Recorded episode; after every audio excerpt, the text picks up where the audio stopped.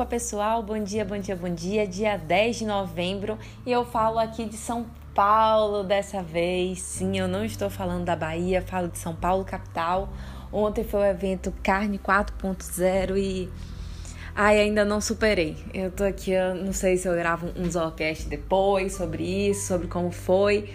Mas, para quem não viu, tem tudo lá no meu Instagram, no arroba Daniela Secotrim. Deixei um destaque, todas as fotos, deixei flashes de vídeos do que aconteceu. Foi fantástico, sem palavras, sem palavras. O pessoal do Território da Carne deu um show. E falando em dar um show, hoje eu vou trazer para vocês uma convidada incrível. É a Josiane Lage. Ela vai conversar com a gente sobre desmama precoce de bovinos de corte mas ela também fala pra gente sobre o pessoal do PID, da Pesquisa e Desenvolvimento, que hoje, se eu não me engano, é BDI, que é Pesquisa, Desenvolvimento e Inovação. Então, para o pessoal que fez aí um mestrado, tá pensando em fazer um doutorado, não pensa bem em lecionar, pessoal, essa área tá crescendo, fica atento. Então, deixa de conversa a gente aqui, né? E vamos chamar a Josi. Josi, seja muito bem-vinda ao Zoocast. Conta pra gente quem é a Josi.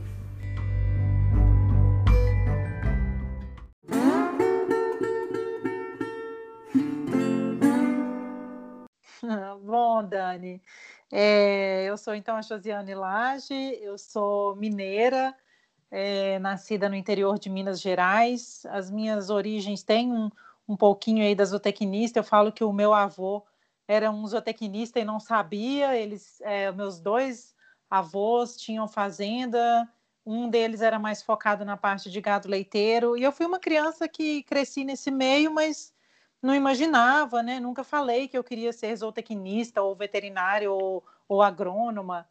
E aí eu fui crescendo e foi passando o tempo sempre com essas com essa origem aí é, na memória, né? E eu decidi então fazer zootecnia. E eu sou zootecnista formada pela Universidade Federal de Viçosa. Eu iniciei o curso lá em 2002, finalizei em 2007. E quando eu finalizei a, a graduação, eu tentei então o mestrado, né?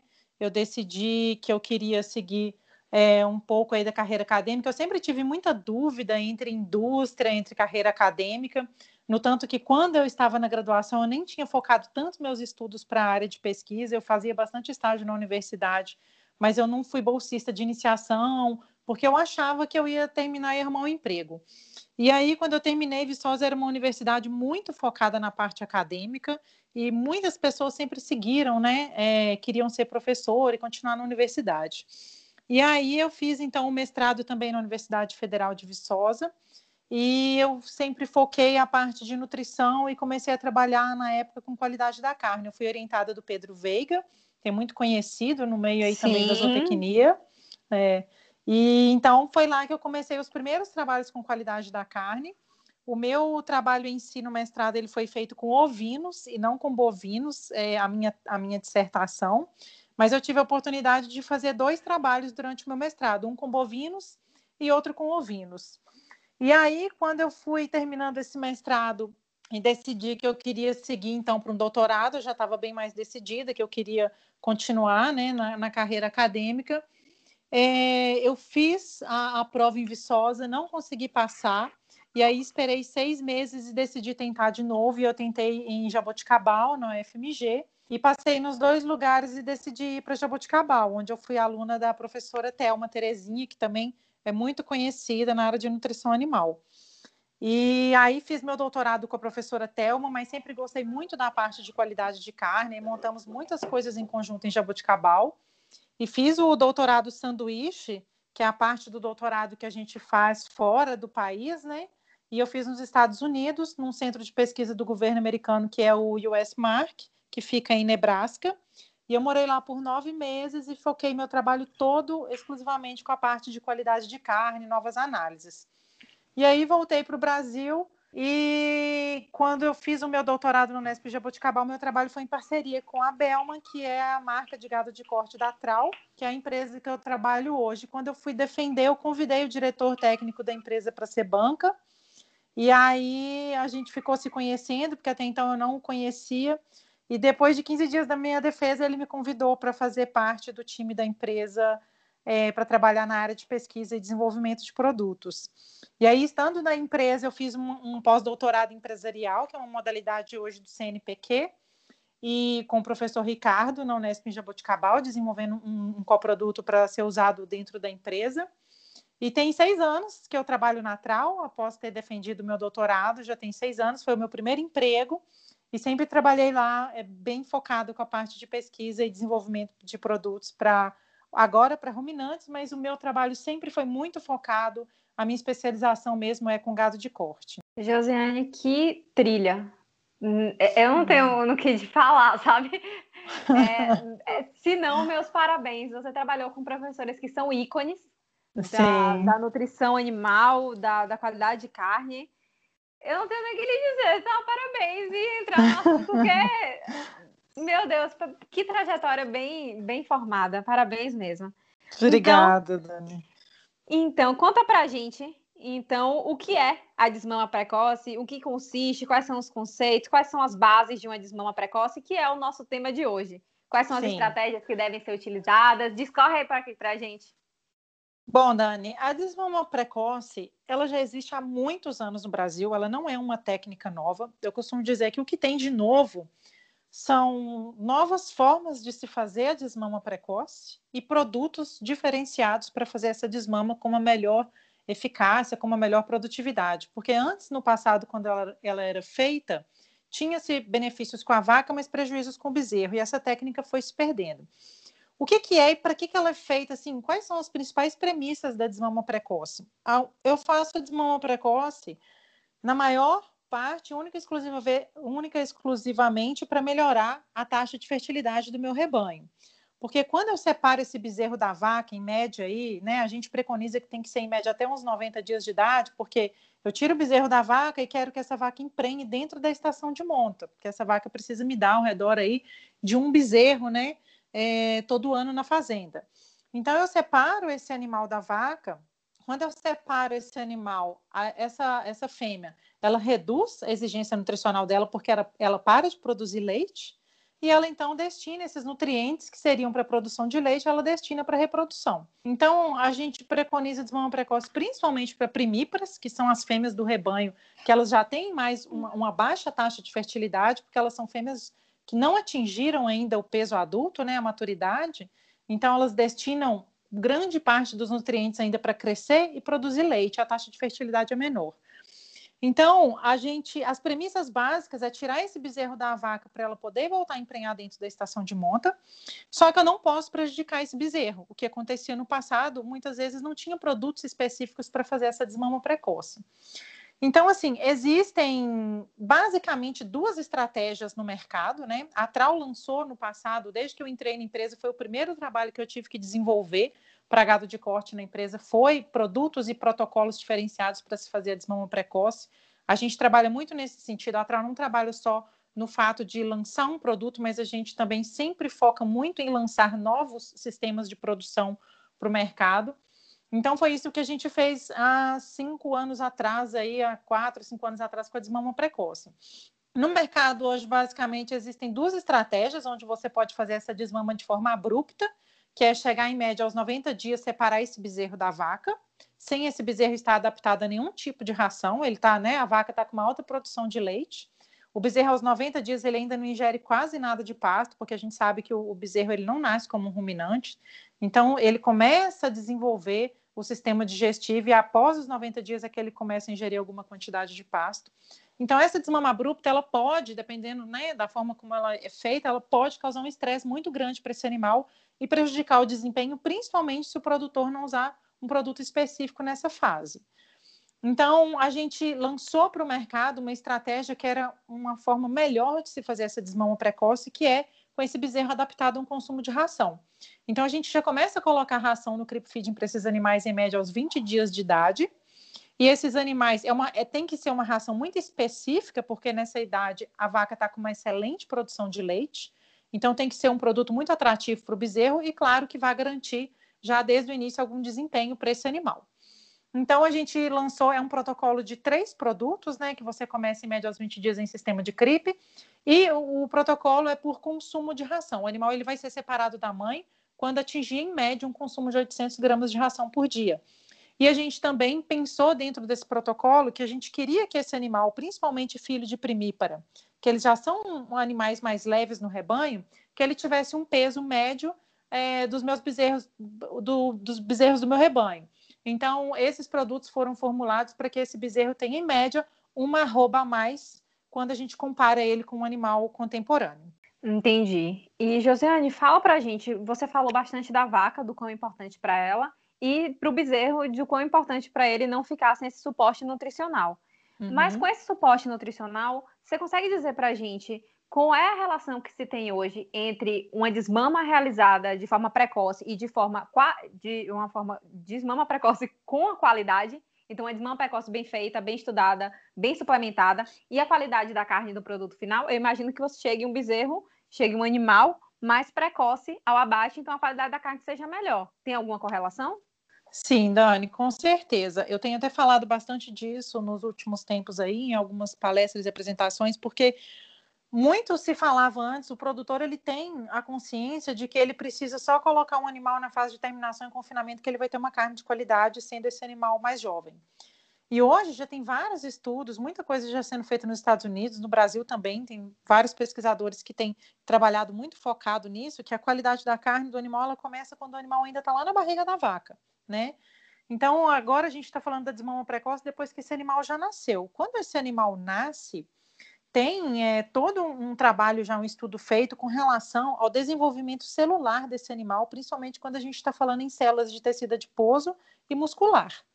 Então, quando esse animal nasce, ele está no pico de produção de células de tecido adiposo, que vai se tornar no futuro em células de marmoreio, que hoje é tão valorizado no mercado de carne premium. Então, se a gente começa a tratar esse animal da desmama precoce com uma ração rica em amido, que é o que a gente preconiza, né? Rações com ingredientes de qualidade com amido, com soja, né? E outros aditivos, obviamente. O amido, ele gera glicose. E essas células de marmoreio, o principal substrato dela para ela poder se desenvolver é a glicose. Então, já tem vários trabalhos mostrando que já logo ali no momento da desmama, quando a gente avalia esses animais, os animais tratados é, com produtos da desmama precoce em relação a um animal que só recebeu leite e pasto, eles têm uma melhor deposição de marmoreio e, obviamente, uma melhor é, deposição de carne, né? Já que eles estão recebendo um suporte melhor do que o animal que está sendo só alimentado com leite e pasto. E se a gente coloca esse animal depois numa recria intensificada, ou se a gente coloca esse animal direto no confinamento, a gente já está fazendo uns trabalhos assim na Unesp Botucatu, a gente Sim. consegue também um alto índice de marmoreio nesse animal. E principalmente quando a gente está falando de animal que tem predisposição para depositar, né? Principalmente animal de cruzamento, Angus Nelore. A gente tem trabalhado com umas linhagens assim no Unesp Botucatu.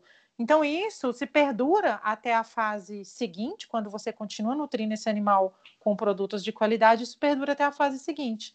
E ele realmente vai ter uma carne com uma melhor deposição de gordura, tanto subcutânea, marmoreio, e também com uma melhor deposição muscular. Isso já tem sido comprovado tanto em trabalhos feitos no, nos Estados Unidos, quanto alguns mais recentes que a gente tem feito aqui no, no Brasil. Vocês estão conseguindo mandar animal para o abate em torno de quantos meses dessa forma? Vocês conseguiram reduzir em quanto tempo a idade ao abate? Os o animal está principais... indo com zero dentes? Sim, os principais trabalhos que a gente faz em Botucatu é focando nesse mercado de carne premium. Então, a gente fez um trabalho ano passado que, onde a gente colocou esse animal num sistema super precoce, né? Então, os animais vão para o abate aí em média 15 a 16 meses de idade. Mas o produtor pode usar o protocolo no qual ele não quer fazer um, um animal super precoce, ele quer fazer uma recria logo após a desmama, né? A, a, desmama convencional, 7, 8 meses que a gente considera, porque a gente trata esse animal da desmama precoce até em média 7, 8 meses de idade, né? que é o tempo da desmama convencional. E ele pode fazer uma recria intensificada depois com proteico energético, um ano, e depois colocar esse animal no confinamento. Então, tem produtores também que utiliza desmama precoce, não faz o super precoce, mas segue num sistema que a gente preconiza aí de carne é, de melhor qualidade, de animal jovem para o abate, sendo abatido aí em média aos 24 meses. Você tem visto, por parte dos frigoríficos, algum tipo de bonificação aos produtores que estão realizando essa desmama precoce? Ou seja, entregando um animal mais precoce, ou você ainda não está vendo algum retorno do frigorífico para os produtores? Ô, Dani, a questão do frigorífico, ela, ela é muito específica porque ela depende de, ela é intrínseca a cada frigorífico. O Brasil hoje a gente não tem um sistema é, de tipificação específico, né? Então, o frigorífico, ele já tem aquele produtor que entrega aquele animal de qualidade. Na hora que ele avalia a carcaça, se der marmoreio, ele paga, sim, uma bonificação. Inclusive, esses animais que a gente abateu é, do experimento de Botucatu, todos os nossos animais são abatidos em frigoríficos comerciais, né? Então, eles recebem, sim, uma bonificação, não pelo fato de ter passado por uma desmama precoce ou não. O fato de passar pela desmama precoce, obviamente que ele vai melhorar a qualidade da carne, né? Então, assim, mesmo se for uma desmama precoce ou, ou um animal tratado normalmente em creep feeding, se ele apresentar uma carcaça com uma gordura subcutânea adequada, mediana e com uma melhor deposição de marmoreio, o frigorífico tem bonificado sim. Mudando de assunto. Joia. Conta um pouquinho para o pessoal como é o seu dia a dia na empresa. O que é que você faz? Bom, é, eu entrei na empresa como supervisora de pesquisa e desenvolvimento de produtos, é, específico para bovinos de corte. E a primeira coisa que eu não esqueço que o, o meu chefe me falou no primeiro dia de trabalho, ele falou assim: olha, eu quero que você faça, que você pense em desenvolver coisas novas que ainda não tem no mercado. E eu falei, meu Deus, né? Como que eu vou fazer isso? Acabei de sair da universidade. Gerar inovação, e, né? É, como que eu vou trazer algo novo para o mercado? Então a gente precisa estudar muito, né, Dani? A gente precisa correr atrás, estudar muito e as coisas vão acontecendo, né? Eu comecei, então, como supervisora de pesquisa e desenvolvimento. É, trabalhei durante quatro anos nesse cargo. Depois eu me tornei gerente de pesquisa e desenvolvimento para ruminantes, assumi também a parte do leite. E no início desse ano, agora de 2020, eu fiquei responsável por toda a parte de América Latina da empresa. Então, além de pensar em inovação aqui para o Brasil, agora eu tenho que pensar também em outros países e a gente vai começar agora pelo México. Então, quando eu entrei, é, eu comecei a buscar o que, que, a empresa já tinha, né? Que às vezes eu ficava pensando assim, eu preciso inventar alguma coisa, pensar, pensar alguma coisa, mas já tinha bastante coisa que a empresa usava lá fora, principalmente para gado de leite, que eu consegui pensar e trazer para o Brasil e aplicar para o gado de corte, que hoje é uma das nossas principais inovações em confinamento, que é uma molécula que chama Vivaldo. Então, assim, eu comecei a estudar muito, buscar muito tudo que a empresa já tinha. Eu passei seis meses, né, assim, bem ansiosa, tentando trazer alguma novidade, alguma ideia nova. E a gente tem conseguido fazer isso aí nesses seis anos, né? A Trau é uma empresa que tenta se posicionar no mercado aí como uma empresa que realmente inova muito na parte de, de ruminantes, né? E eu principalmente mais focada no gado de corte. Então a gente já colocou bastante coisa nova no mercado aí nesses últimos anos. E o meu dia a dia é fazer projetos, é estudar. Às vezes eu vou em fazenda de cliente, que às vezes a gente faz algum trabalho em fazenda de cliente. A gente não tem centro de pesquisa no Brasil, então eu tenho que acompanhar todos os projetos que a gente faz em parceria com as universidades. Então, eu sempre, metade do meu trabalho, metade do meu tempo, geralmente eu estou viajando. É, eu tento acompanhar ao máximo de perto esses trabalhos juntos com a universidade. E também eu participo muito de eventos, né? Eu estou sempre em algum evento, algum congresso, é, que tem foco em pesquisa, que tem foco mais comercial. É sempre bom a gente estar perto do produtor, saber quais, quais as necessidades do produtor, né? Então, o meu trabalho, assim, é bem dinâmico. Eu, eu tenho a parte que eu estudo, que eu fico mais no home office, no escritório, e tenho a parte também que eu viajo bastante para para correr atrás de saber o que está acontecendo no campo. Agora, mais uma parte para te dar parabéns novamente. Eu não sabia que você estava sendo representante agora em outros países também aqui da América Latina. Excelente trabalho. Eu queria Sim. saber agora se você consegue contar para o pessoal é, que quer aprender um pouco mais sobre desmama precoce. Muitos dos nossos ouvintes são alunos de graduação que querem entender melhor como é que funciona o sistema, o que é, é o que é que você utiliza no CribFeed, o que é que não utiliza. Você consegue contar para eles algum dar alguma dica. Eu não gosto da palavra dica, que fica parecendo um, negócio aleatório, mas não é. Algum livro, algum curso específico, algum autor específico, alguma ideia para esse pessoal, para por onde eles começam a estudar?